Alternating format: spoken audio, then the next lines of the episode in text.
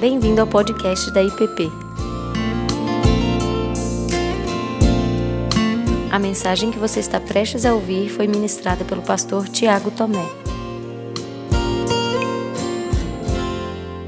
Vamos dar continuidade ao nosso tema até a chegada da Páscoa com essa pergunta, né? Quem é este? Iniciamos na semana passada olhando quando essa pergunta surge ah, numa tempestade no mar. Né? E os discípulos eles ficam apavorados. E nós vimos que muita coisa estava em torno dessa pergunta. Quem é este? E eu peço que você abra sua Bíblia hoje comigo no Evangelho segundo Lucas. Capítulo 7. Lucas 7, de 36 a 50. Lucas 7, de, de 36 a 50.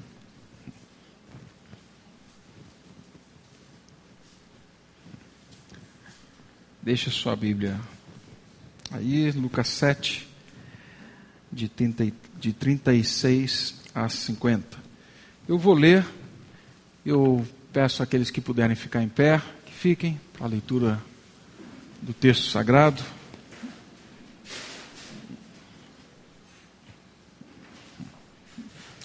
Lucas 7, de 36 a 50, diz assim: Convidou um dos fariseus para que fosse jantar com ele. Jesus, entrando na casa do fariseu, tomou lugar à mesa. E eis que uma mulher da cidade, pecadora, sabendo que ele estava à mesa da casa do fariseu, levou um vaso de alabastro com unguento. E estando por detrás, aos seus pés, chorando, regava-os com suas lágrimas e os enxugava com seus próprios cabelos. E beijava-lhe os pés e os ungia com unguento. Ao ver isso, o fariseu que o convidara disse consigo mesmo: Se este fosse profeta, bem saberia quem é quem e qual é a mulher que lhe tocou, porque é pecadora? Dirigiu-se Jesus ao fariseu e lhe disse: Simão, uma coisa tenho a dizer-te. Ele respondeu: Dize-a, mestre. Certo credor tinha dois devedores. Um lhe devia quinhentos denários e o outro cinquenta. Não tendo nenhum dos dois com que pagar, perdoou-lhes a ambos. Qual deles, portanto, o amará mais? Respondeu-lhe Simão: Suponho que aquele a quem mais perdoou. Replicou-lhe Jesus: Julgaste bem. E voltando-se para a mulher, disse a Simão: Vês esta mulher? Entrei em tua casa e não me deste água para os pés. Esta, porém, regou os meus pés com lágrimas e enxugou com seus cabelos. Não me deste ósculo. Ela, entretanto, Desde que entrei em sua casa, não cessa de beijar os meus pés. Não me ungiste a cabeça com óleo, mas esta, com bálsamo, ungiu os meus pés. Por isso te digo: perdoado-lhe são os seus muitos pecados, porque ela muito amou. Mas aquele a quem pouco se perdoa, pouco ama. Então disse a mulher: Perdoados são os teus pecados. Os que estavam com ele à mesa começaram a dizer entre si: Quem é este que até pecados perdoa? Mas Jesus disse à mulher: A tua fé te salvou, vai-te em paz. Pai Santo, que o Senhor nos guie na meditação da tua palavra, que seja ela nos falar, e que enquanto caminhamos olhando para esta pergunta: quem é este? Enquanto olhamos para todo este cenário envolvido no texto. Que o Senhor mesmo nos encontre, que o Senhor nos leve por esse caminho de perdão, Pai Santo, e que o Senhor abra os nossos olhos, descortine os nossos olhos, para percebermos quem somos diante desse texto. No nome de Cristo Jesus. Amém. Pode sentar, meu irmão.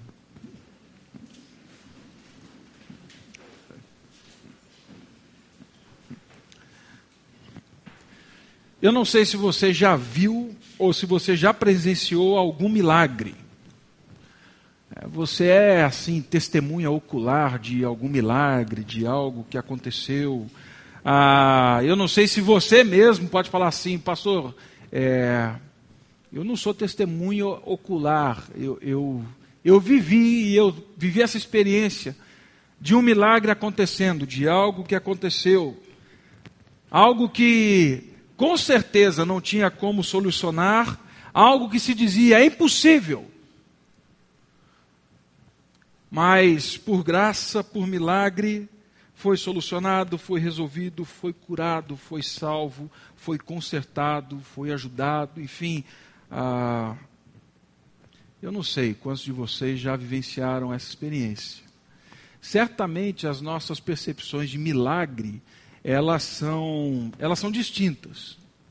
Mas existe um único ponto de encontro entre aqueles que esticam mais as ações milagrosas de Deus e aqueles que restringem essas ações milagrosas. Existe um único ponto de encontro, ah, eu diria um ponto fundamental, para que seja necessário dizer foi milagre.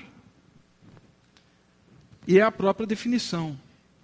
Milagre é uma ação, é um fato, um acontecimento que é impossível de explicar-se segundo a, de se explicar segundo as ciências naturais, atribuindo-se então o acontecido a um mover sobrenatural de ordem divina, ou seja, a um mover de Deus.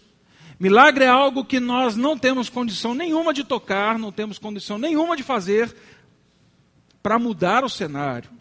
E então, numa ação sobrenatural divina, tudo aquilo muda. É, num exemplo bem, bem simples, bobo, até é, simplista, né? Ah, não existe milagre nenhum em, em, deixar cair um papel, né? Existe mão, mão boba, talvez, né? O milagre seria o papel cair, eu levantar a mão aqui e esse negócio vir. Está regendo, essa, essa ação está falando contra a lei da natureza, né? Essa ação está falando contra a ordem natural das coisas. Quando nós falamos de milagre, nós estamos falando ah, de uma ação divina interferindo na história, fazendo algo que jamais eu, você ou qualquer lei natural ah, possa fazer. Tendo dito isso, eu volto à pergunta: Você já viu algum milagre? Você já presenciou algum milagre? Você pode testemunhar que viveu algum milagre? Eu acredito que esse texto ele nos ajuda a entender e a expandir e a mudar o nosso conceito de milagre. Porque Jesus Cristo faz nesse texto o que lei nenhuma pode fazer. Jesus Cristo toca nesse texto em algo que nenhum homem pode tocar. Jesus Cristo, ele entra na história de uma pessoa que vive em pecado. E só ele, somente ele, pode transformar essa história, somente ele ah, pode mudar essa história. Deixa essa pergunta aí no cantinho sobre o milagre. E eu quero entrar com você então no nosso texto, um texto aqui que no Evangelho segundo Lucas. Bem, Bom, essa é uma das narrativas do Evangelho de Lucas. Para mim, uma das mais surpreendentes, talvez uma das mais escandalosas. Lucas ele é um médico, Lucas é um historiador. Ele escreve o seu Evangelho a partir de fatos que ele foi coletando em conversas, em testemunhos reais de pessoas que viveram essas histórias. Lucas é detalhista, ele escreve com uma perícia e até o grego com que ele escreve é bem diferente da, das outras cartas e daquilo que se vê em outros textos. E ele poderia ter investido parte dos seus recursos que ele que foram alguns imaginam concedidos por Teófilo para que ele escrevesse esse evangelho, ah, ele poderia ter investido esse recurso num outro relato. Mas não, ele olhou para esse fato e depois de acurada investigação, como ele diz lá no comecinho do evangelho, ele diz assim: Eu vou descrever para vocês agora coisas que aconteceram e fatos importantes, para que você saiba, Teófilo, quem realmente é Jesus. E como eu disse, embora o nosso tema geral seja quem é este, essa pergunta nunca acontece no vácuo. Ela nunca acontece fora de um contexto maior. E assim como na semana passada, esse texto ele tem muito a nos dizer no caminho até chegar a essa pergunta: quem é este? A cena de Lucas, especificamente aqui no verso 36, ela é uma cena cheia de tensão. Nós percebemos isso na medida em que nós voltamos para o Evangelho e percebemos toda a dinâmica ah, do Evangelho. E essa tensão ela não é causada somente pela mulher, ou somente pela palavra de Jesus, ou pela dúvida daquele fariseu. Na verdade, essa tensão ela se mostra logo de início, não pelas coisas que nós vemos, mas pelas coisas que nós não vemos no texto. Um leitor de Lucas do primeiro século, quando ele abre os seus escritos e ele tem acesso a essa história, ele fica de cabelo em pé. Se tivesse cabelo, no meu caso, não ficaria tão assim, né? Mas ele ficaria assustado, ele ficaria tomado de indignação, porque o que acontece aqui é ofensivo. Do verso 36 ao verso 37, nós vemos o fariseu convidando Jesus para jantar com ele.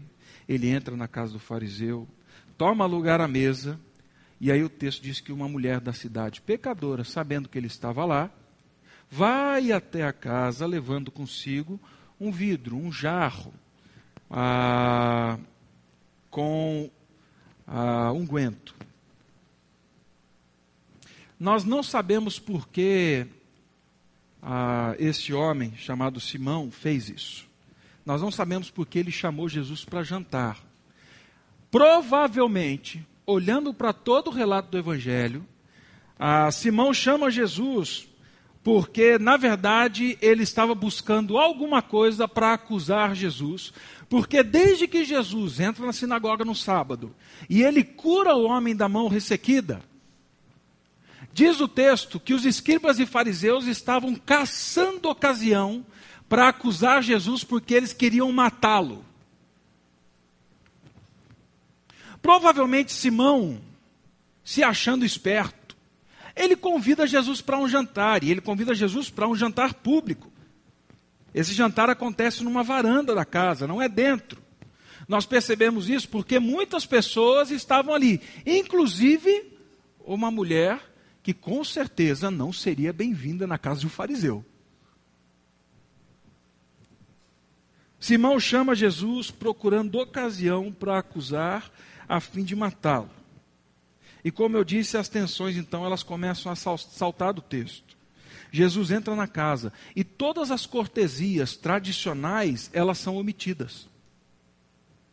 Nenhuma cortesia é vista logo que Jesus chega na casa. O costume exigia um beijo no rosto de saudação, aquilo que os cristãos hoje têm muito medo, o ósculo, né? Aquele beijo no rosto de saudação. O costume exigia que ao sentar na mesa, água e toalha para que se lavassem os pés, azeite para que fossem ungidas as mãos e a cabeça. E somente depois disso é que eles davam graças, é que eles se reclinavam sobre a mesa, que era no formato de U, bem baixo, e eles se apoiavam então sobre o cotovelo esquerdo e comiam com a mão direita, e os pés ficavam virados para trás. Eram meio que deitados que eles comiam. Somente depois de todas essas ações é que eles se debruçavam então sobre esse sofá para começar a refeição. O Talmud babilônico, ele dá muita ênfase a essa realidade. E os fariseus, eles levavam a sério isso. O Talmud diz assim: assim como uma pessoa suja não está adequada para o serviço no templo, também as mãos sujas de uma pessoa a impedem de dar graças a Deus. O judeu não comia sem dar graças. Você não poderia fazer isso. A mesma literatura diz que hospedar e receber um rabi, um mestre, dentro da sua casa, um estudioso, era de uma honra sem tamanho. Era como se ele estivesse recebendo uma visitação divina. Simão convida Jesus. Simão sabe que as pessoas estão chamando Jesus de profeta, de Senhor, de rabi. Lá na frente ele até fala: sim, mestre, pode dizer. Mas na verdade, o que Simão está fazendo é causando todo um cenário para que Jesus fosse humilhado publicamente. Ele não recebe com o que deveria ser recebido, ele não o acolhe como deveria acolher, ele simplesmente deixa que as coisas caminhem. Quando eu fui avisar meu sogro, que sempre foi gentil, ah, muito hospitaleiro, né? quando eu fui conversar com ele que eu ia pedir a Cláudia em casamento, eu lembro até hoje dessa cena, gente. E eu conto aqui porque eu já contei para ele, ele dá risada. Essas coisas o sogro não lembra. Né? A gente lembra que eu entrei na oficina dele, lá na, na, casa dele tinha uma oficina, assim, e ele gostava de. Era um hobby dele, né? Com machetaria, essas coisas, enfim. E eu entrei, a Cláudia falou assim: Eu vou lá com você. Eu falei assim: Não, não, vai não. Lá vai entrar um rato, vai sair um homem. Deixa, esse, deixa que só eu veja essa transformação. E aí eu entrei. E eu bati na porta, entrei, ele já sabia que eu estava chegando. E aí, quando eu entrei, ele estava de costas, mexendo em alguma coisa assim. Aí eu disse assim: Ô Nelson, tudo bom? Aí ele de costas falou para mim assim: Tudo. Aí eu falei: Meu Deus. Ele deveria ter os motivos dele. Mas a omissão do Ô Tiago, tudo bom? né? Bem-vindo! É, disse muita coisa naquela situação. Eu acho que eu vou imitar esse negócio lá na frente quando chegar a vez da Laura, né? Pelo menos tem história para contar. Mas a omissão de alguns atos dizem muita coisa. É o que está acontecendo exatamente aqui no texto. Ele não recebe, ele não acolhe. E aí então o texto continua dizendo que, como não tiveram essas saudações, Jesus faz o quê? Ele simplesmente se debruça diante da mesa. Jesus poderia ter reagido de outra maneira. Jesus poderia ter ficado vermelho, Jesus poderia ter esbravejado, mas ele não faz isso. Jesus simplesmente toma a ação daquele que era o mais velho dentro de um jantar. Ele se debruça em primeiro lugar sobre a mesa. Ele não era o mais velho. Mas ele o faz dessa forma. Ele não fica irritado. Ele continua naquele jantar público. Enquanto as pessoas estão notando tudo o que está acontecendo. Jesus continua. Ele não reage como muitas vezes eu reagiria ou você reagiria. Nesse texto, eu consegui entender um pouquinho melhor o que Jesus fala lá no Sermão do Monte como Dê a sua face novamente. Ande a segunda milha. Estão escarnecendo, estão zombando. É, o meu convite é para que você se conforme comigo também neste sofrimento. A reação de Jesus condiz exatamente com quem ele diz ser, com o ensino, o ensino dele. Mesmo que estivessem fazendo o que estavam fazendo, ele continua sendo a mesma pessoa. E aí então todos esses gestos, gestos omitidos, Jesus debruçado sobre a mesa, e agora a cena está instalada, todos já perceberam. O Evangelho ele apresenta um outro cenário para a gente, que naquele local agora, naquele jantar público que era aberto às pessoas, era como uma conversa teológica, uma mulher chega na verdade, ela já estava ali quando você olha lá no original. A ideia é que ela já estava ali na casa, ela sabia que Jesus estava na casa de Simão. E a forma como essa mulher é conhecida é assustadora. Lucas faz questão de deixar claro a forma como essa mulher era conhecida. Ela era conhecida como a pecadora da cidade. Ele não diz qual era o pecado. Muitos afirmam que ela era uma prostituta. Fato é que o texto não diz isso. Mas algo aconteceu na história dessa mulher. Algo aconteceu em todo o desenvolvimento da sua vida. Que ela carregava uma estampa, um rótulo escrito assim: pecadora. Ela com certeza não era bem-vinda naquele jantar. Mas ela estava ali. Ela vive algo em um pecado público que a rotula. E aí então, nesse jantar público, com uma conversa, provavelmente na varanda, esta mulher, não só com o rótulo de pecadora, ela vendo todo esse cenário que nós falamos aqui, ela vendo todas essas omissões, ela percebendo tudo o que acontece, ela toma uma atitude, ela toma a iniciativa de algo que é assustador. Ela vai ao encontro daquele que com certeza, e assim os comentaristas creem, e eu também creio, ela vai ao encontro daquele que ela já tinha ouvido palavras de vida, palavras de perdão. Ela vai ao encontro daquele que não tinha problema em sentar com pecadores, publicanos, como fez na casa de Levi e ela vai na direção dele com aquele perfume caríssimo. Essa mulher traz na mão, como diz o texto, um vaso com um guento, um alabastro, que era um pequeno vaso de gesso, bem fino, e ele tinha um longo assim. Ele era um vaso longo, para o qual você derramava pouquinho só daquele líquido, que era valioso demais, era um perfume caríssimo. E ela vai então em direção a Jesus com isso, e ela tem algo na mente.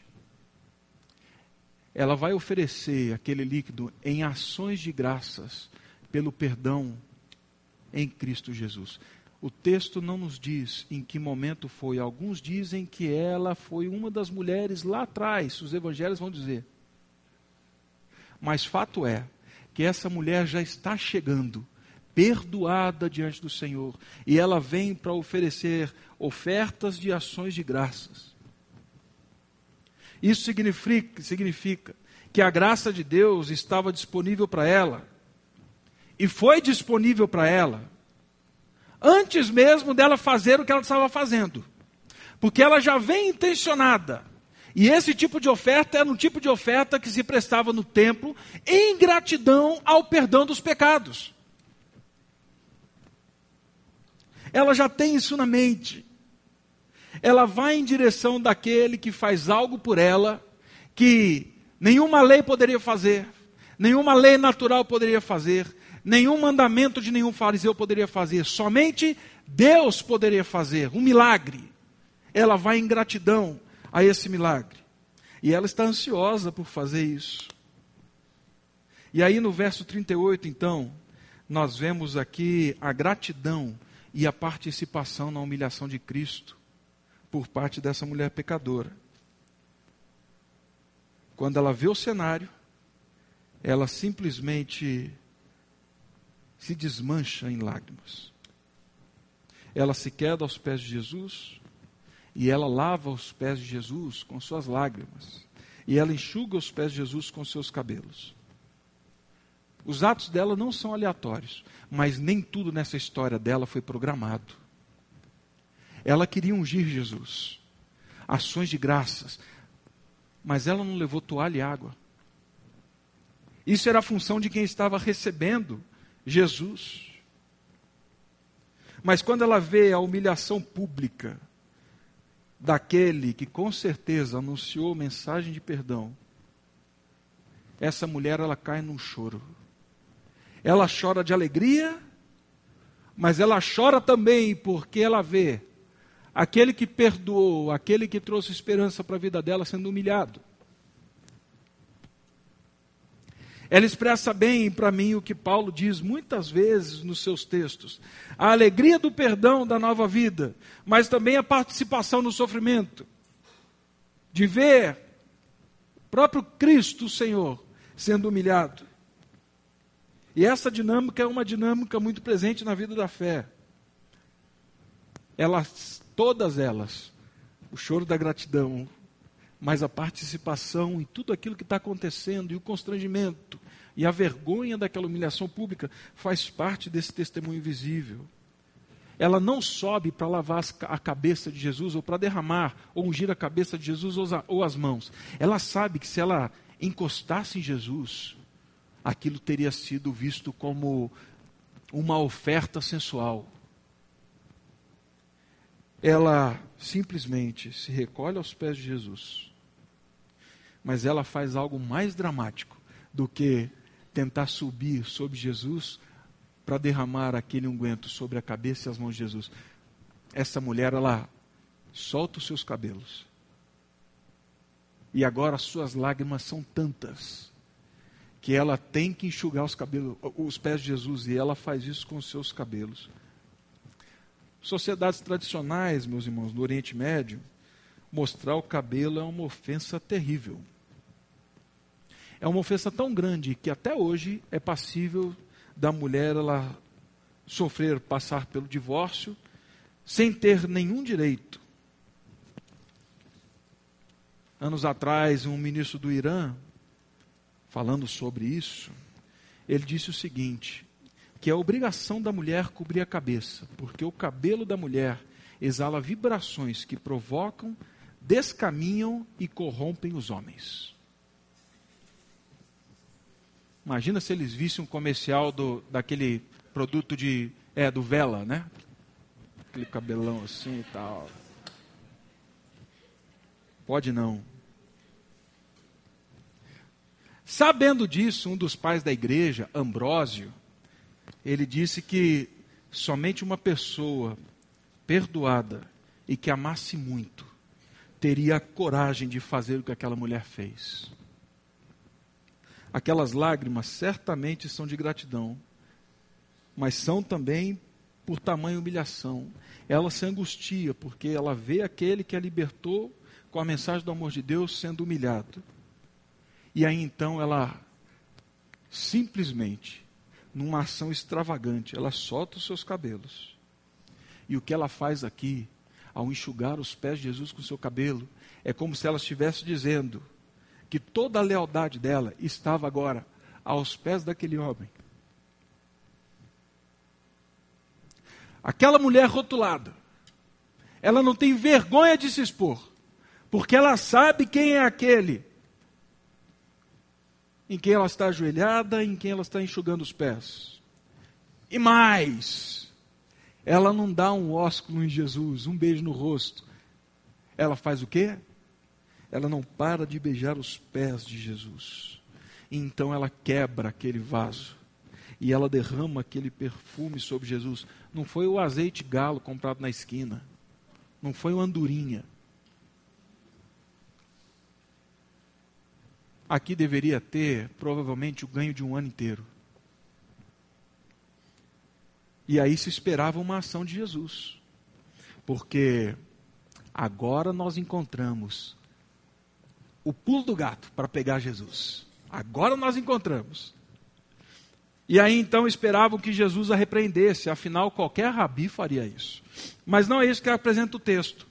Pelo contrário, o que vem é uma repreensão agora, do verso 39 ao verso 40, 43. Simão fica chocado com a aceitação de Jesus, com aquela cena. A inquietação foi vista quando Jesus jantava na casa de Levi, ele jantava com pecadores. Agora essa inquietação é vista de novo porque Jesus acolhe essa mulher. E talvez a pergunta de muitos é: será que ele é digno mesmo de ser chamado rabi? Porque se ele fosse rabi, ele não deixaria, não deixaria ela tocar-lhe. Se ele fosse rabi, certamente ele saberia quem é essa pecadora. E mais, se ela foi perdoada, ela tem que derramar esse perfume no templo e não no pé dele. E eu fiquei pensando que muitas vezes, muitos de nós, somos rotulados talvez pelos pecados, pelas marcas do passado.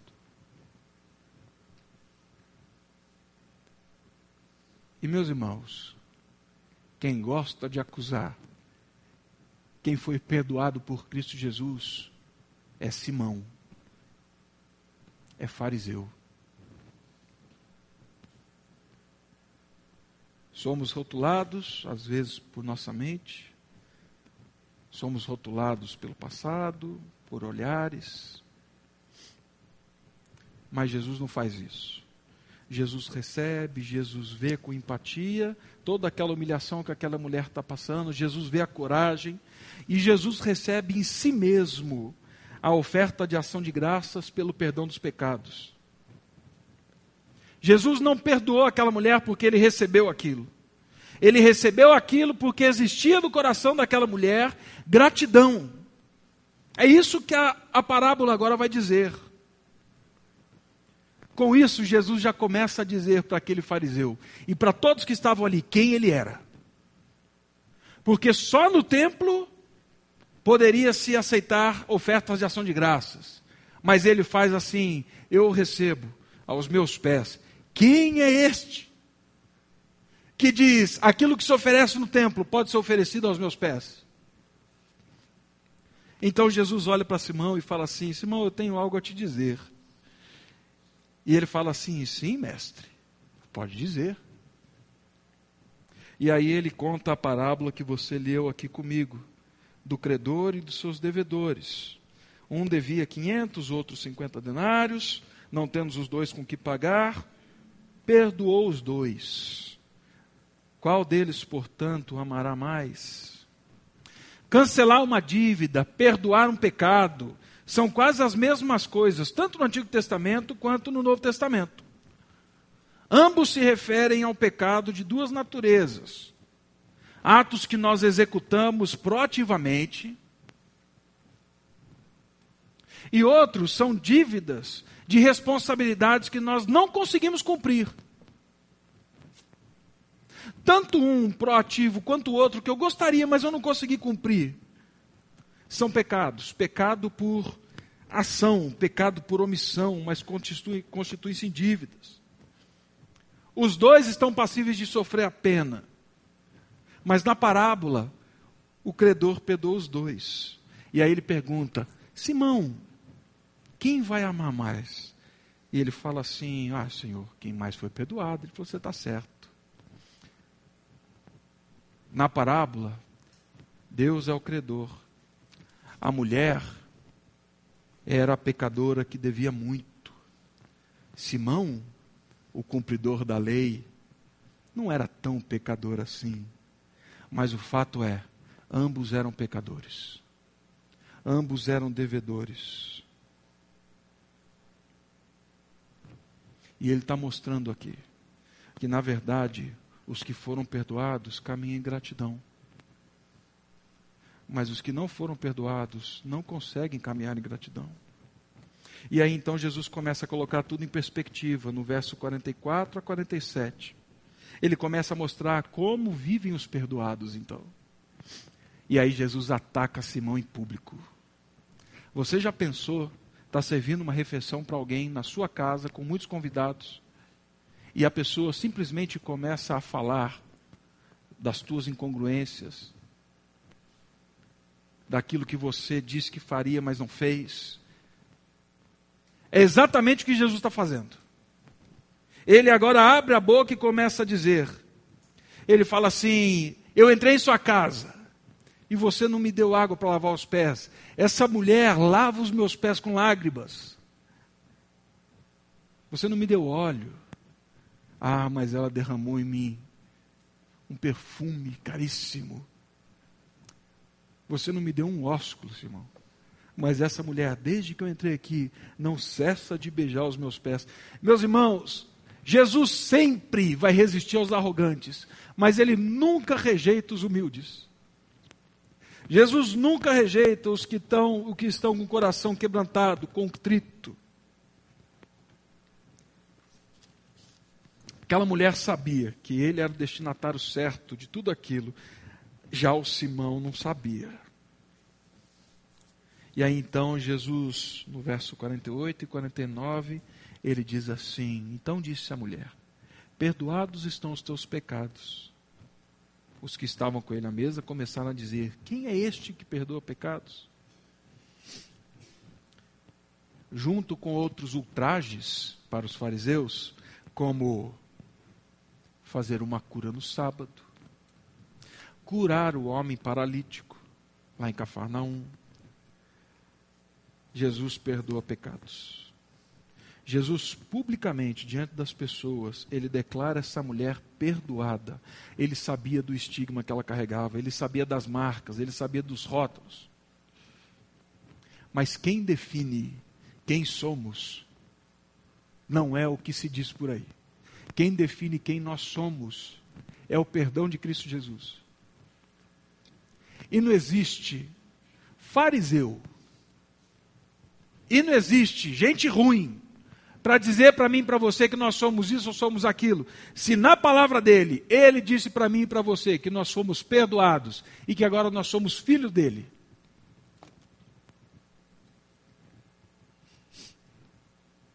Todo aquele que ouve a mensagem do Evangelho pode ser perdoado dos seus pecados, pode andar de cabeça erguida. Eu creio que a partir daquele dia talvez não a chamaram mais de a pecadora da cidade. Estavam chamando ela de a santa da cidade. Afinal, foi o próprio Jesus que disse. Né? E aí eles começaram a perguntar: quem é este? Eles estão pasmos. A pergunta, como eu disse, é a mesma que aparece quando Jesus, lá em Lucas 5, ele cura aquele aleijado que é descido por cordas numa casa lá em Cafarnaum. Quando Jesus vê aquele homem deitado numa maca, ele diz assim: Meu filhos, os seus pecados estão perdoados. E os fariseus começam a perguntar, falam assim: Mas como pode ele dizer isso? Como ele pode falar, os seus pecados estão perdoados? Só Deus pode fazê-lo. E aí então ele fala assim: para que vocês saibam que o Filho do Homem tem poder para perdoar pecados e para curar. Ah, eu digo para esse homem: levanta, pega sua maca e sai vazado. Anda, vai embora, caminha, os teus pecados estão perdoados. Para Jesus, perdoar e curar são milagres porque ambos são ação divina. Para Jesus, curar um paralítico em Cafarnaum e dizer para essa mulher: os teus pecados estão perdoados, consistem em milagres. Porque para essas duas realidades, somente Deus é possível de trazer ordem. Somente Ele é possível de trazer conserto. Jesus mostra que perdão é um ato divino, tanto quanto a cura física.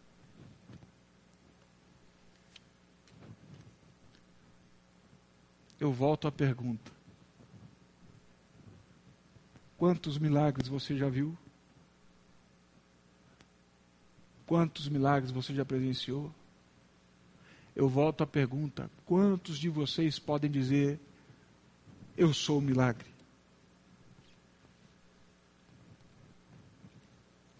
Jesus ainda despede essa mulher em paz, fala assim: a sua fé te salvou. Ele sabe, e no contexto nós sabemos que quando ele diz isso, ele está falando de uma fé em quem sabe quem é este, e o Simão que não sabe quem é este. Por fim, meus irmãos, dois tipos aqui de pecadores são mostrados os que cumprem a lei e os que transgridem a lei. Ambos necessitam do perdão de Jesus. Não interessa se eu pequei pouco, ou se eu peco muito. Para esses dois, só existe um caminho, e o caminho é o milagre de ouvir a voz de Deus dizendo assim: Perdoados estão os teus pecados, assim como ele disse para aquele homem: Levanta dessa maca e anda. Foi o mesmo poder que saiu dele para aquela mulher e para aquele homem aleijado. Quanto mais perdoado você foi, meu irmão, mais valioso você deve ser, você deve se oferecer em amor a Jesus. Não é troca, é gratidão. Realmente não existe nada que possamos dar que Jesus fala assim: ah, isso daqui estava me fazendo falta. Estava pensando em passar lá na multicoisa para ver se eu achava. Não existe isso. Mas é a extravagância de gratidão, de adoração. Nós precisamos olhar para isso. Jesus é o único digno de receber o nosso arrependimento, a nossa confissão e as nossas ações de graças pelo perdão. Porque Ele é Deus. Por isso nós nos reunimos aqui todo domingo para louvar a esse Deus. No perdão de Cristo dos pecados, os pecados que eu e você somos incapazes de lidar. Deus quer agir de forma milagrosa, nos libertando e nos salvando. E saiba que você é um testemunho vivo, milagroso do poder de Cristo. Então, quando alguém te perguntar, meu irmão, você já viu milagre? Aí fala assim: ai, que, que milagre bonitão. Porque foi Ele que tocou no pecado intocável. Foi Ele quem me salvou. Eu sou uma prova viva de que este faz milagre, de que Ele é o próprio Deus. Porém, se você está me ouvindo hoje e você quer deixar de ser um espectador de milagres, deixe que Jesus cure a tua enfermidade. Deixe que Ele toque no pecado Seja você realmente um milagre ambulante do perdão de Cristo. Seja você um milagre deste que é Deus, o único que pode tornar situações trágicas em louvor, em glória e em adoração. Vamos orar.